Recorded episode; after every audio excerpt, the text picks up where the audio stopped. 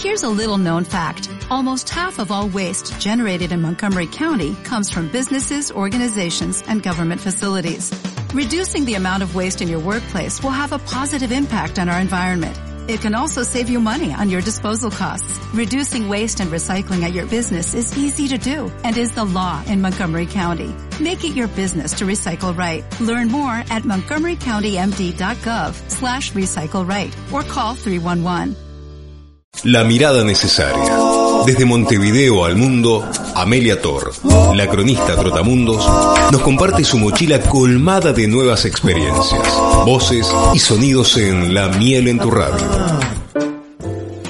Bueno, es un, un verdadero gustazo ¿eh?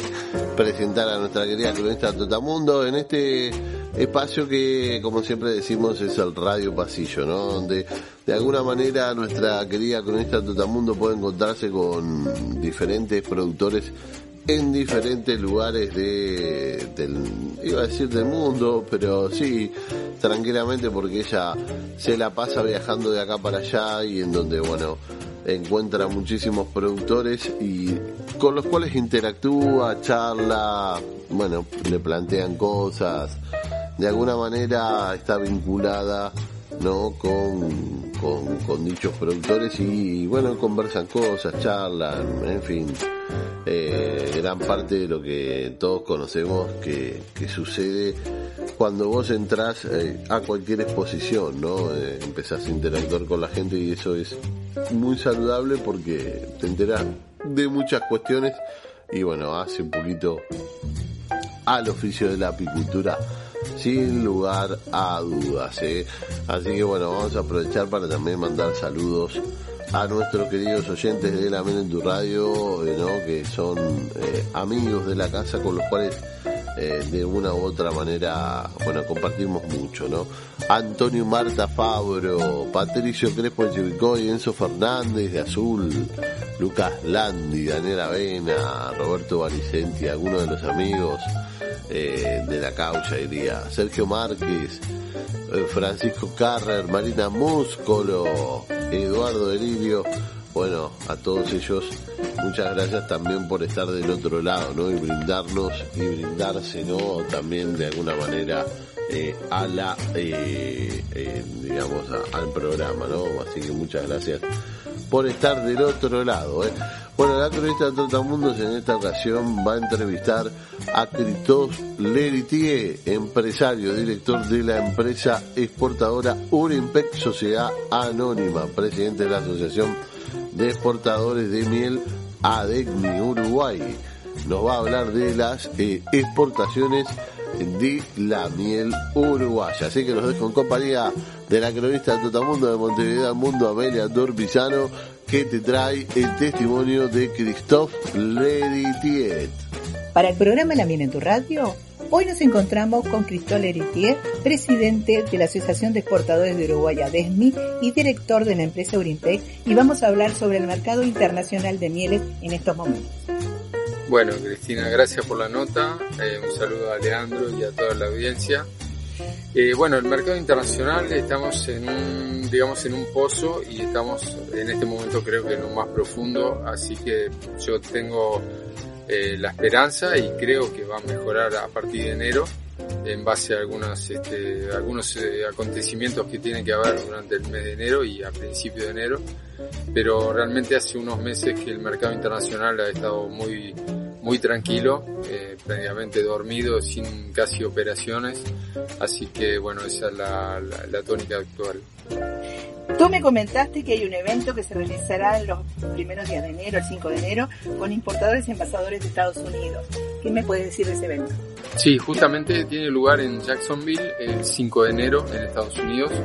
Eh, bueno, es un evento que está muy cerrado a, lo que son apicultores, envasadores y, e importadores americanos, o sea que no hay extranjeros. Eh, se hace todos los años en lugares distintos de Estados Unidos a principios de enero.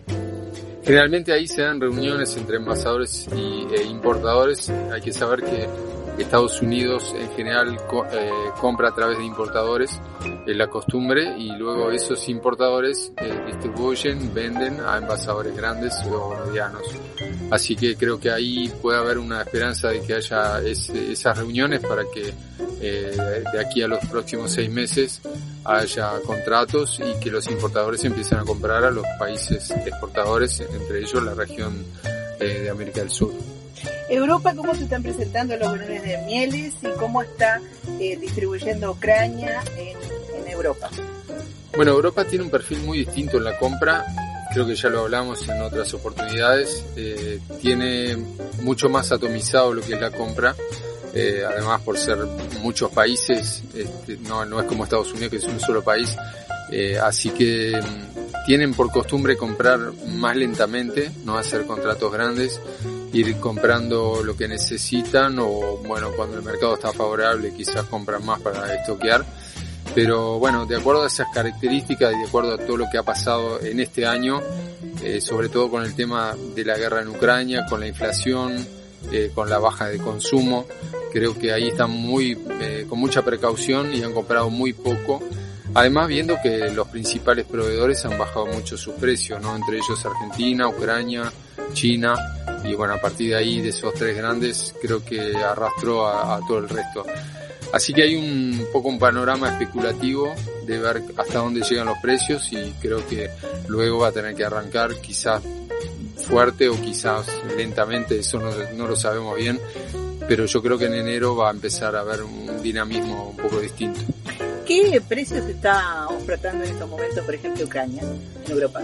¿Tienes una idea? Bueno, ha ido bajando, pero eh, los, últimos datos que tenemos son 2 dólares 70 ya puesto en, la planta del envasador. Eh, bueno, con facilidad de pago además, o sea que son precios que nosotros en este momento, por, por lo menos en Uruguay, es muy difícil competir. Eh, tampoco es que ellos, los, los eh, europeos, se estén comprando, sino que ellos lo que hacen es transmitir las ofertas que tienen y bueno, por ahí muestran que hay un mercado a la baja, pero en realidad es un mercado un poco virtual porque no hay operaciones. Eh, ¿Ucrania puede sacar bien su stock desde el país con el tema de la guerra? Al principio fue muy difícil, había mucha incertidumbre y por eso estábamos en un mercado también especulativo, pero a la suba, fue al revés, ¿no? A partir de octubre del 2021 y durante cinco meses, más o menos seis meses, este, hubo toda una especulación, más que nada por el dumping en Estados Unidos y luego por la guerra en Ucrania. Eso hizo de que los precios eh, estuvieran firmes y que se estuviera a la observación, digamos, de lo que pasaba en Ucrania, ¿no? Al principio fue difícil sacar la miel de Ucrania, pero luego, bueno, se encontraron los canales un poco más, eh, digamos, libres y por ahí empezaron a recibir los embarques de, ese país en, forma casi normal en los últimos meses. Tú me decías que Argentina está nivelando a la baja y está nivelando, eh, afectando los valores. ¿Puedes decir un poquito más sobre el tema de Argentina? Sí, bueno, eh, mejor que hablen los argentinos sobre su país porque nosotros no lo conocemos tan a fondo, pero Argentina tiene una facilidad muy importante para vender sus mieles claras, ya sea a Estados Unidos o a Japón o a otros países, y luego le ha quedado una gran cantidad de mieles oscuras, que eso fue mucho más difícil vender. Eh, eso pasó porque Estados Unidos compró mucha miel a Vietnam, que estaba acusado de dumping, entonces necesitaban eh, abastecerse lo antes posible de una miel barata eh, o sea, todos estamos compitiendo en mieles oscuras con Vietnam y con India, que son mieles mucho más baratas. Y, bueno, eso le pasó a Argentina, que se fue quedando con un remanente de, mieles oscuras que ha tenido que ir vendiendo eh, como podía. Y cómo venderlo, eh, más que nada bajando los precios. Así que eh, Argentina es un referente en cuanto a los precios si bien no, no es el único que hace el mercado internacional, pero es, una referencia para mieles similares como la nuestra.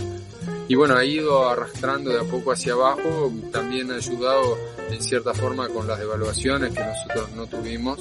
El, peso uruguayo al contrario se fortaleció, así que tuvimos muchas dificultades para competir y, bueno, estamos mirando a ver qué puede pasar en Argentina todavía, que ha quedado algo de miel oscura de, este, de esta cosecha 21-22 y además con la que está viniendo en este momento.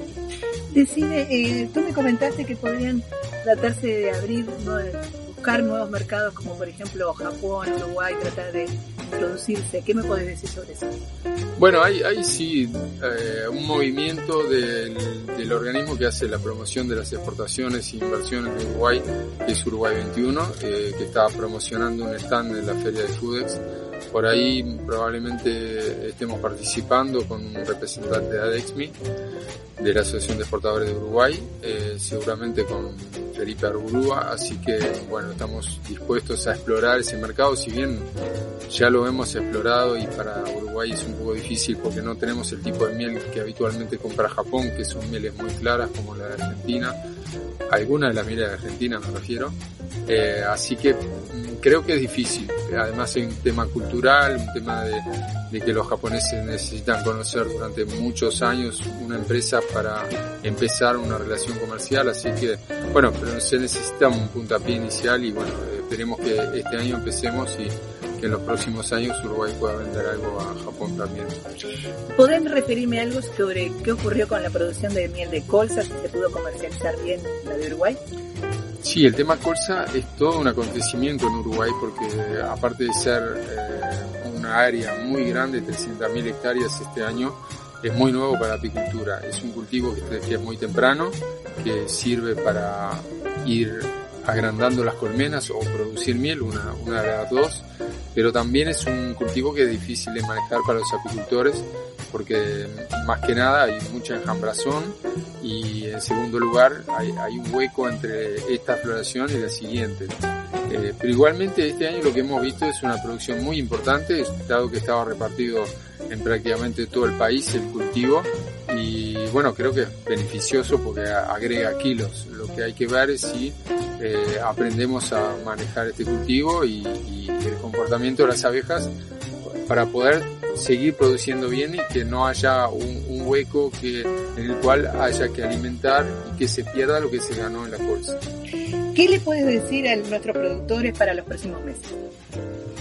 Eh, lo que puedo decir es que, de acuerdo a la experiencia que tienen todos los exportadores en los últimos 50 años, estos ciclos de demanda fuerte y de baja demanda importante suceden corrientemente como en todos los commodities y creo que estamos en un ciclo negativo, pero los ciclos negativos en algún momento terminan y pienso que acá a partir de enero vamos a empezar por lo menos a, a vislumbrar un poco más de comercio, no sabemos los precios, no, no creo que haya precios buenos, eso no, no nos hacemos ilusiones porque no vemos un hecho que determine que los precios puedan subir, eh, así que bueno, la economía global eh, está muy ralentizada y eso perjudica todos los commodities y no, bueno, eh, estamos dentro de esa bolsa. Así que yo creo que va a haber un poco más de dinamismo a partir de enero, de, de a poco, y que para marzo tendremos, yo creo, una actividad mucho más fuerte y quizás posibilidades de mejora de precios.